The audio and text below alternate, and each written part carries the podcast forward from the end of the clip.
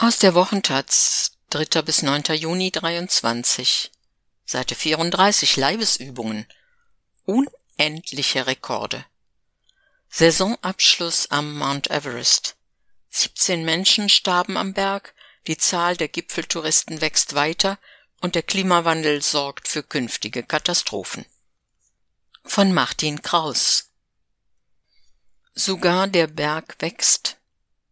Während immer noch oft zu lesen ist, der Mount Everest sei mit 8848 Metern der höchste Berg der Welt, hat er sich weiter hochgearbeitet. Ein geringfügiges Wachstum von wenigen Millimetern pro Jahr haben Geologen berechnet. 8848,86 Meter ist er nun genau hoch, aufgerundet 8849 Meter. So haben es Nepal und China 2020 verkündet. Wieder eine Bestmarke, neben den vielen anderen Rekorden, die alljährlich vermeldet werden.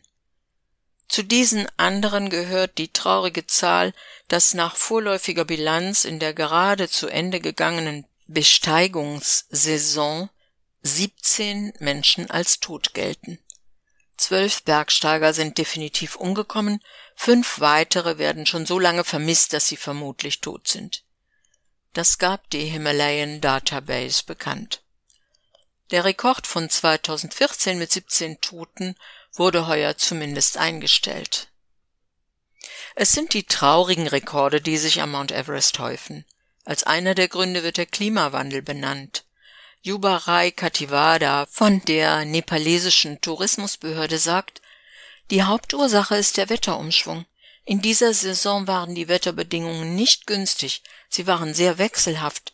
Der Klimawandel hat einen großen Einfluss auf die Berge. Der Himalaya gehört zu den Gegenden der Erde, an denen sich die Folgen der Erderwärmung schneller und deutlicher zeigen. Am Everest selbst ist die Dicke des Gipfelgletschers der in 7900 Metern Höhe liegt, in den vergangenen drei Jahrzehnten um 55 Meter zurückgegangen, wie amerikanische Wissenschaftler herausfanden. Wenn die Entwicklung nicht gestoppt wird, ist der Gletscher in wenigen Jahrzehnten verschwunden. Was das bedeuten kann, war im Januar 2021 zu registrieren.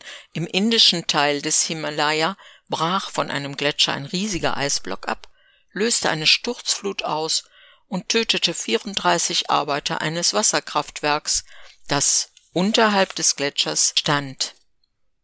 Felswände können dem Druck der plötzlich herunterschießenden Wassermassen nicht standhalten. Noch einen Grund nennen Experten in Nepal, warum die Zahl der Toten am Everest so hoch ist wie nie zuvor. Der kein bisschen nachlassende Run auf den Berg. 478 ausländische Bergsteiger erhielten für diese Saison eine Regierungsgenehmigung, um den Everest zu besteigen, mehr Touristen als üblich. Zu viele, sagt Ang Norbu Sherpa, der Präsident der Nepal National Mountain Guide Association.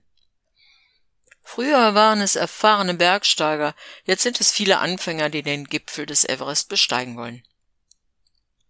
Umgerechnet 10.000 Euro verlangt die Regierung für ein Permit, und Nepal gilt als eines der ärmsten Länder der Erde. Die Kritik an den Folgen einer immer noch entstehenden Bergindustrie gibt es schon seit vielen Jahren.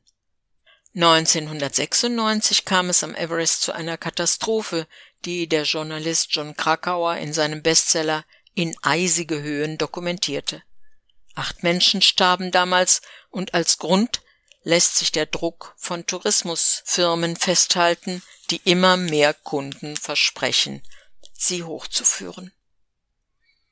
Das sorgt für Staus an schwierigen Stellen mit der Folge, dass wartende Bergsteiger Erfrierungen erleiden. Ihnen wird zudem das knappe Zeitfenster, in dem das Wetter einen Aufstieg erlaubt, noch knapper. Es wächst also nicht nur die Zahl derer, die sich am Berg versuchen, womit ja auch die absolute Zahl derer, deren Versuch in einem Rettungseinsatz mündet, zunimmt, es verschlechtern sich auch die Möglichkeiten, eine Rettung zu organisieren, weil entscheidende Zugänge unmöglich sind. Hubschrauber können etwa in 8000 Meter Höhe nicht mehr fliegen.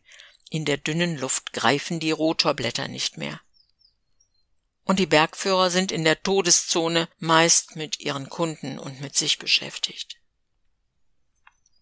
Vor wenigen Tagen wurde dieser Fall bekannt. Ein nepalesischer Bergführer, der einen chinesischen Gast auf den Gipfel führen sollte, sah auf der Höhe des Balkons, ein Absatz auf 8400 Meter Höhe, einen Mann aus Malaysia, der sich in Todesangst und kurz vor der Erfrierung an ein Seil klammerte.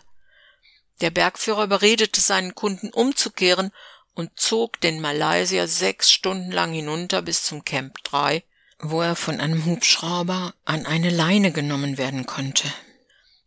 Es ist fast unmöglich, Bergsteiger in dieser Höhe zu retten, wie ein Sprecher des Tourismusministeriums sagte.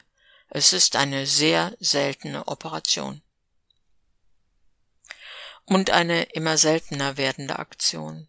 Schon dass die Rettung eines Menschenlebens abhängig davon gemacht wird, dass jemand anderes bereit ist, sein ehrgeiziges Ziel, einen Berg zu besteigen, zurückstellt, ist offensichtlich mehr als problematisch. Wie wichtig in den vergangenen Jahrzehnten der individuelle Drang geworden ist, einmal on the top of the world zu stehen, sich und allen anderen gezeigt zu haben, dass man ganz oben ist. Davon zeugen die vielen Rekorde, die vermeldet werden. Der Nepalese Hari Buddha Magar, dem nach einer Explosion beide Beine fehlen und der mittlerweile im britischen Canterbury lebt, bestieg vor wenigen Wochen den Everest mit seinen zwei Prothesen. Kein Weltrekord, aber eine persönliche Bestleistung, die nur möglich wurde, weil er erfolgreich gegen das 2018 verhängte Verbot geklagt hatte, wonach Prothesenträger und Blinde nicht auf den Everest dürfen. Tragisch ist die Geschichte der 59-jährigen Susanne Leopoldina Jesus. Sie wollte gleich zwei Rekorde brechen, die bislang älteste Inderin auf dem Everest und die erste Asiatin, die diesen Berg mit einem Herzschrittmacher besteigt. Sie kam nur bis ins Everest Base Camp, wurde von dort in den kleinen Ort Lukla gebracht. In dessen Krankenhaus starb sie.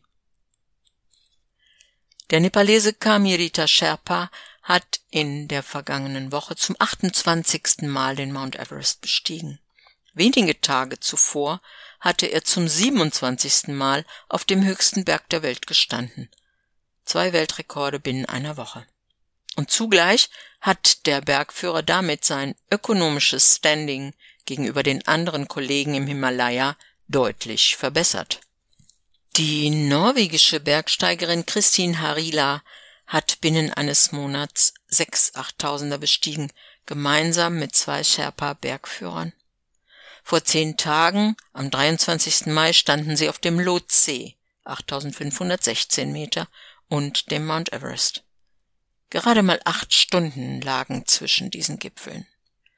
Am 18. Mai erreichten sie den Kanchenjunga, 8586 an dem in der vergangenen Woche der deutsche Extrembergsteiger Luis Stitzlinger ums Leben kam.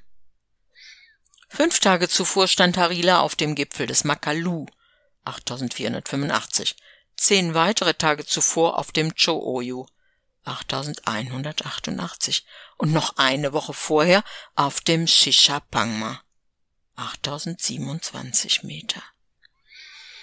Harilas Rekordprojekt, alle 14 Achttausender binnen eines halben Jahres zu besteigen, es hat erfolgreich begonnen. Damit war sie vergangenes Jahr noch gescheitert, weil sie von der chinesischen Regierung nicht alle Genehmigungen erhielt. Für ihr von Sponsoren gut durchfinanziertes Projekt lassen sich Harila und ihr Team mit einem Helikopter zu den jeweiligen Basislagern fliegen. Zugleich erklärt sie, die Bekämpfung des Klimawandels sei ihr ein wichtiges Anliegen. Auf Kritik reagierte sie in einem Interview Ich denke, wir sollten alle versuchen, unseren Verbrauch zu reduzieren, aber es sollte im Rahmen sein. Solange man sich ansonsten bemüht, sollte man auch noch leben dürfen. Das Wachstum geht weiter. Everest-Tourismus, alpinistische Rekorde, die Erdtemperatur und sogar der Everest selbst. Aber die Höhe eines Berges wird vom Meeresspiegel aus berechnet. Wenn der steigt, schrumpft auch der Everest. Vielleicht wird sogar das als Erfolg verkauft.